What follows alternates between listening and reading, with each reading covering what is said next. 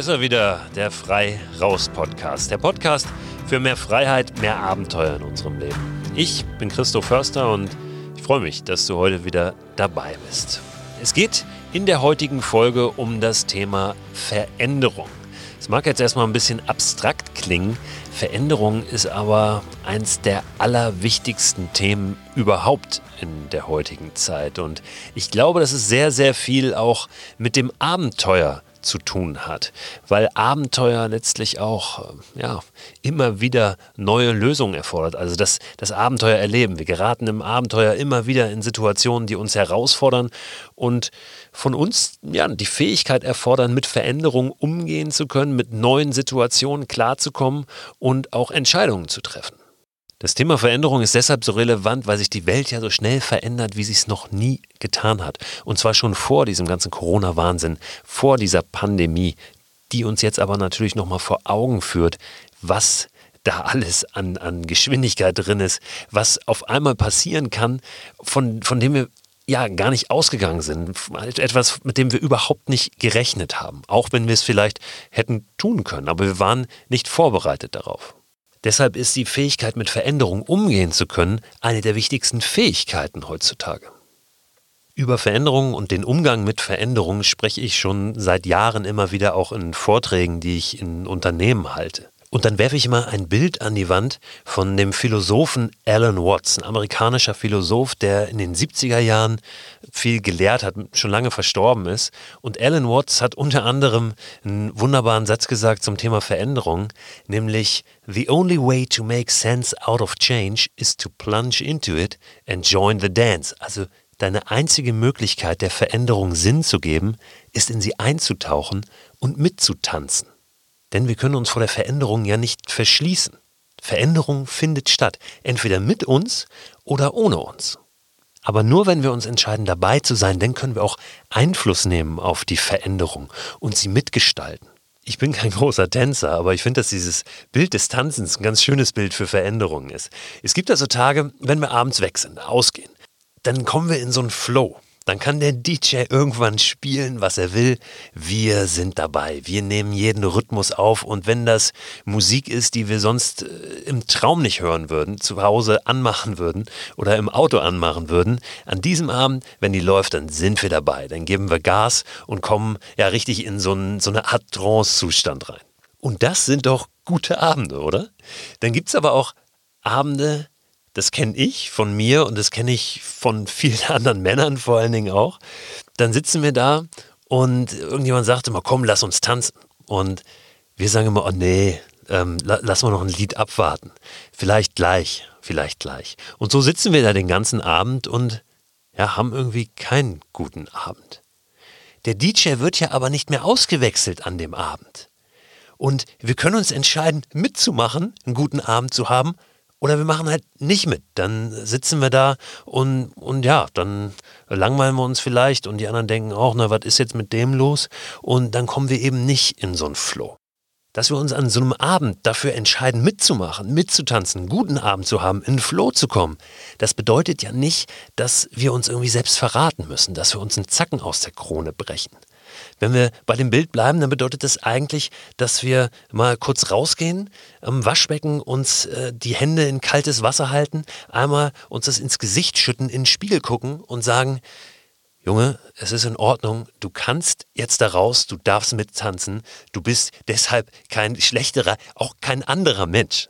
Sprich, uns auf Veränderungen einzulassen, bedeutet ja nicht, dass wir uns komplett verraten müssen, dass wir unsere Werte verraten müssen, dass wir unsere Fahne nach dem Wind hängen, sondern einfach, dass wir uns entscheiden, dabei zu sein, diese Veränderung mitzugestalten und darin auch irgendwie eine Chance sehen, persönlich zu wachsen oder einfach eine gute Zeit zu haben, wenn es nur das ist.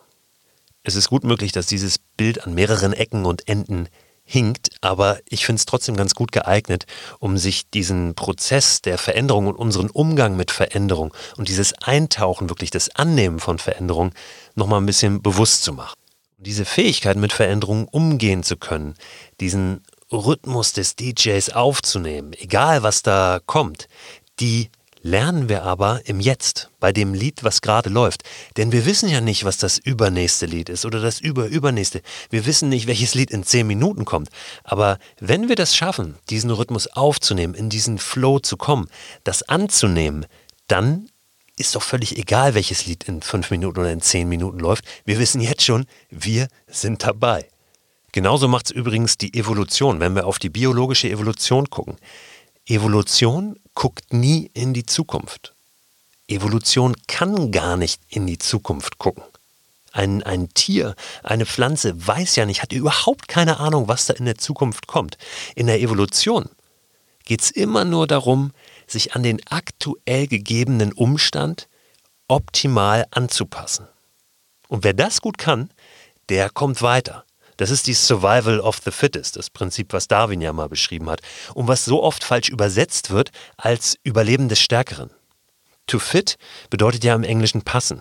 Und Survival of the Fittest heißt einfach nur, dass derjenige weiterkommt, überlebt, der es am besten vermag, sich an die aktuell gegebenen Umstände anzupassen. Nicht der Stärkere, der am besten nach unten knüppeln kann. Auch davon können wir einiges lernen, nämlich das Beste zu machen aus dem, was wir haben, da, wo wir sind. Was uns in fünf Jahren erwartet, was uns in zehn oder zwanzig Jahren erwartet, davon haben wir absolut keine Ahnung. Wir können immer so Szenarien entwerfen, ja, das tun ja Zukunftsforscher auch, aber am Ende ist die Fähigkeit entscheidend, mit Veränderungen umgehen zu können. Wie sie dann aussehen wird, ist ja erstmal völlig wurscht. Weil wenn wir das können, wenn wir uns immer wieder auf neue Situationen einstellen können, dann sind wir gut gewappnet. Ich sehe Veränderungen auch gerne als Abenteuer und deshalb bin ich so überzeugt davon, dass das Abenteuererleben uns auch vorbereiten kann, uns unseren Umgang mit Veränderungen trainieren kann, weil wir da eben im Kleinen immer wieder lernen, neue Lösungen zu finden. Wenn wir uns, wenn wir rausgehen und unsere Freizeit draußen in der Natur verbringen, auch wirklich auf ein Abenteuer einlassen. Das heißt, auch Ungewissheit zulassen. Ich spreche jetzt nicht von einem Spaziergang im Park, sondern wirklich ein Abenteuer zu erleben, muss nicht weit weg sein, das kann wirklich auch vor der Tür stattfinden, aber immer wieder uns auch ähm, aus, dieser, aus diesen Mustern zu befreien und etwas ganz Neues zu wagen.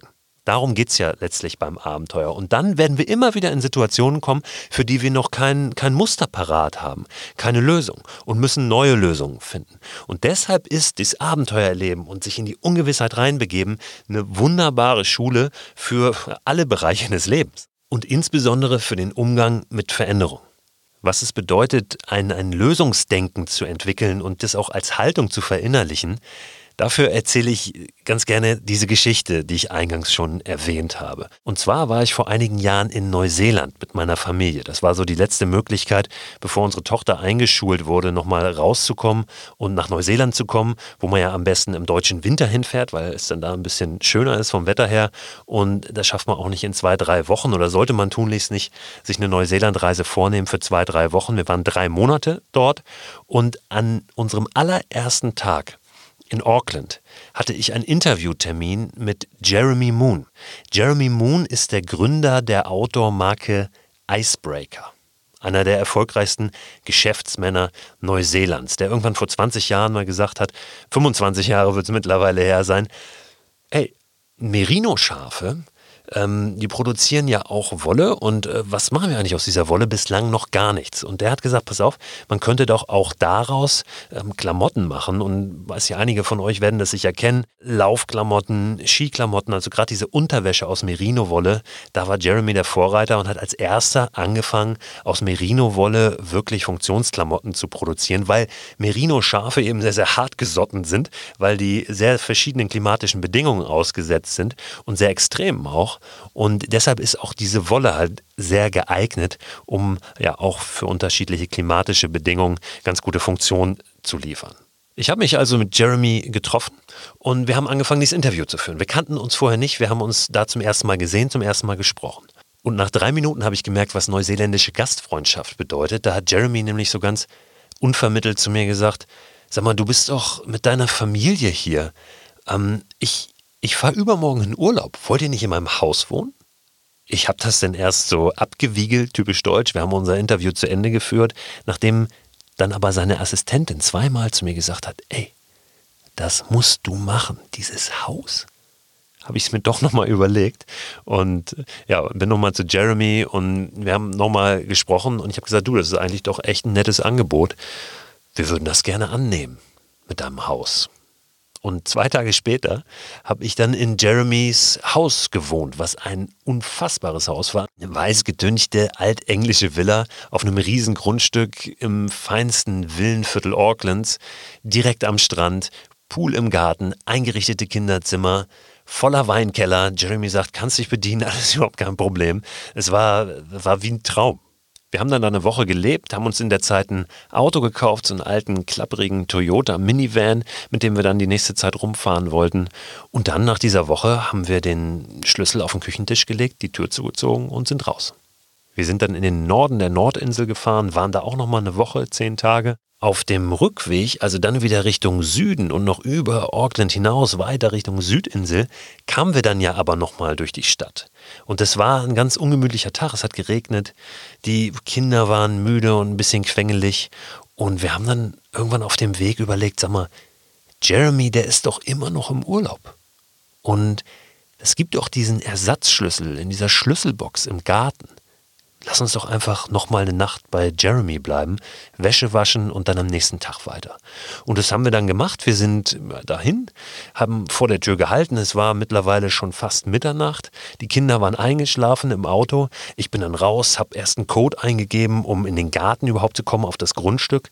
Habe dann in so einer kleinen Schlüsselbox, die im Garten platziert war, nochmal einen Code eingegeben. Die ging auf und dann war aber kein Schlüssel drin ich bin dann zurückgetrottet zum Auto mit hängendem Kopf und ja, wir haben kurz Kriegsrat gemacht und dann habe ich Jeremy einfach eine SMS geschrieben. Du Jeremy, wir kamen hier gerade zufällig nochmal vorbei. Ähm, sag mal, kann es sein, dass der Ersatzschlüssel gar nicht in der Schlüsselbox ist? Und Jeremy schrieb dann tatsächlich direkt zurück.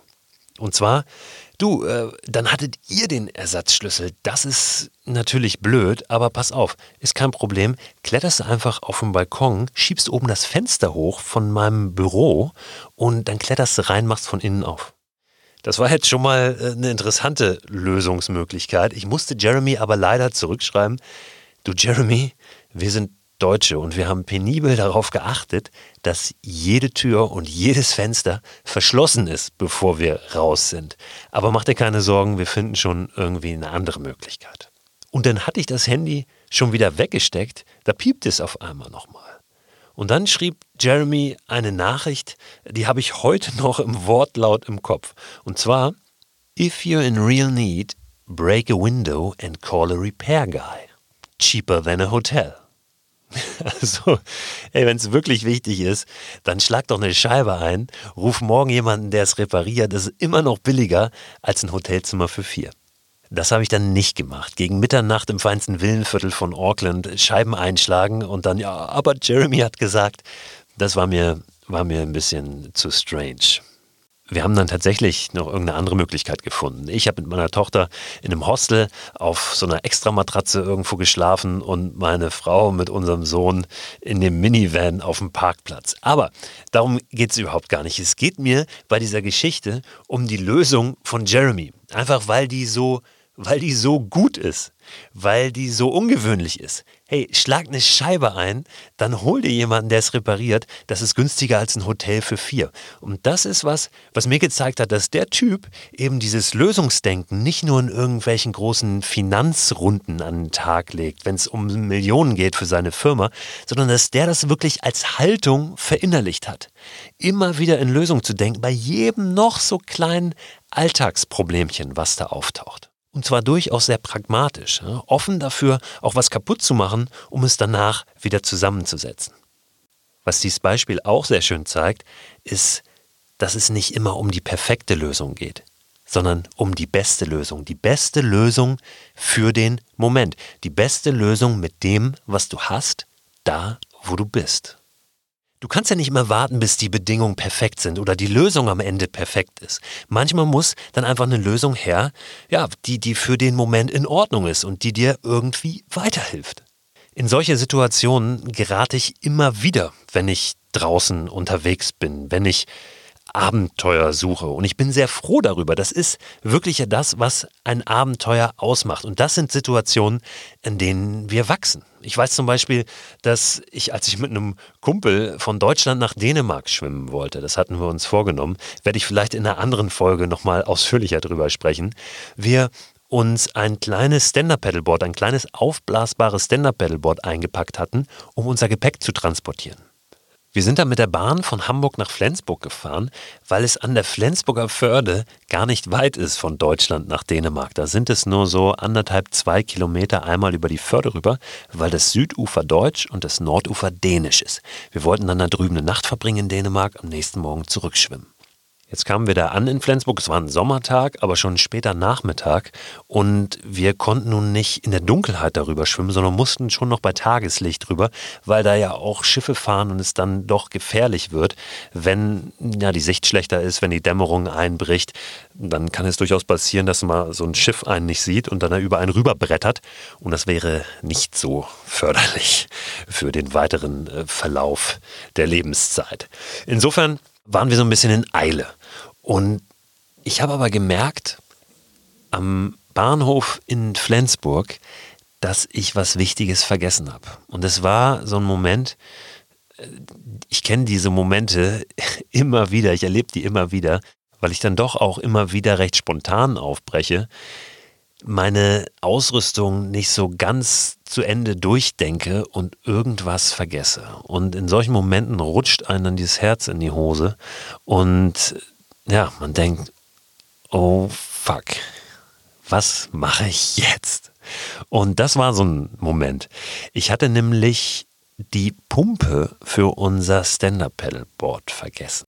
Und das war schlecht. Denn wie sollten wir nun dieses Stand-Up-Pedalboard aufpumpen, um unser Gepäck darüber zu befördern, von Deutschland nach Dänemark? Ohne diese Tour jetzt abzublasen und, und wieder nach Hause zu fahren. Das stand durchaus auch kurz im Raum. Wir haben dann herausgefunden, dass es einen Surfshop gibt, der noch offen hat und der gar nicht so weit entfernt ist. Das war, glaube ich, ein Kilometer zu laufen.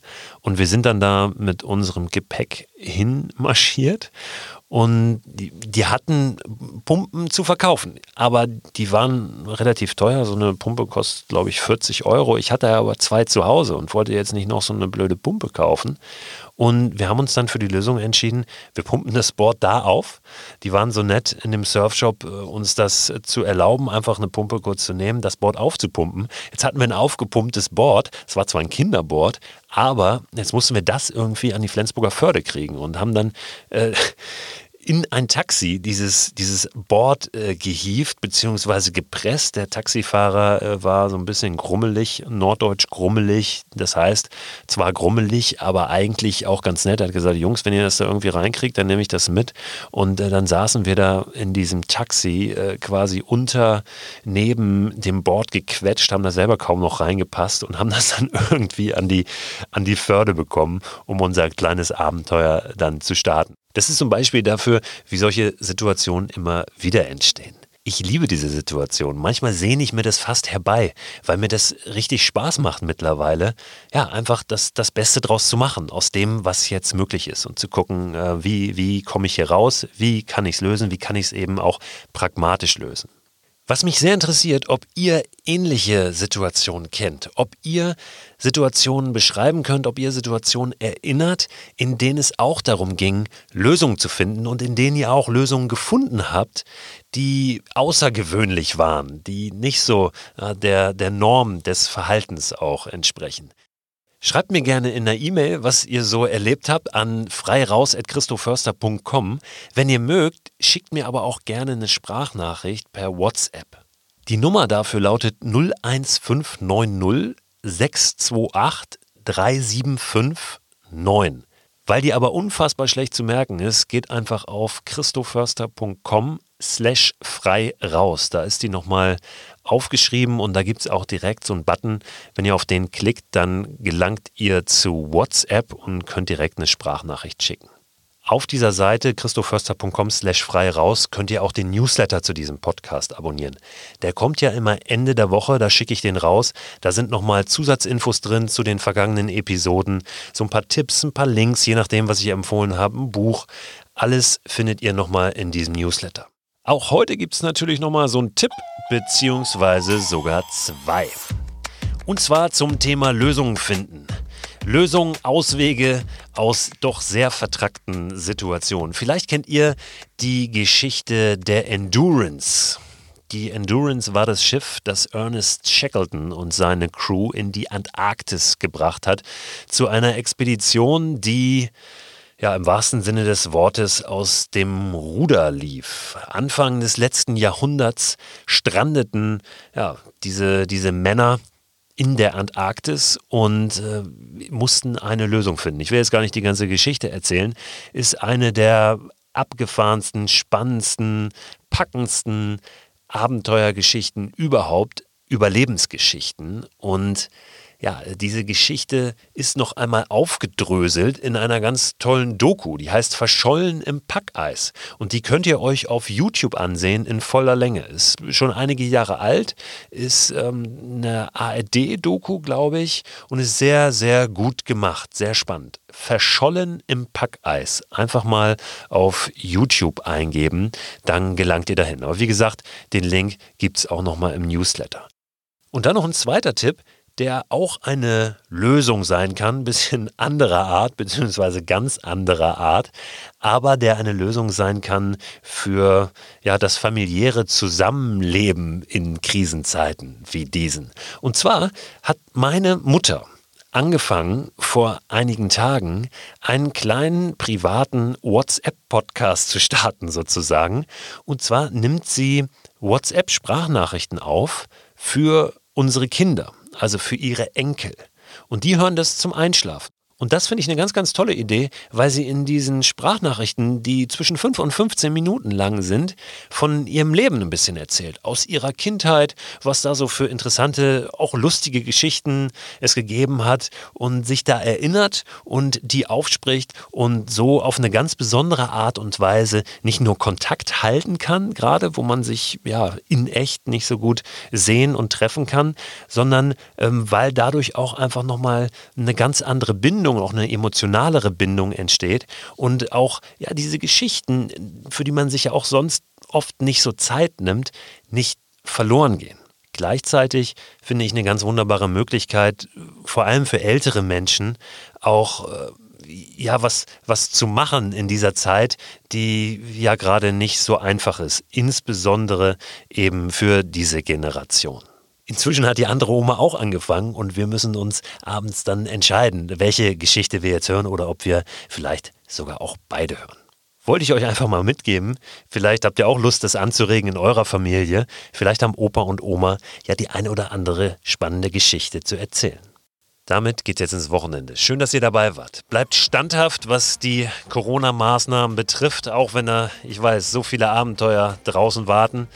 Lasst uns selber auch noch ein bisschen warten und ja, gesund bleiben. Macht es gut.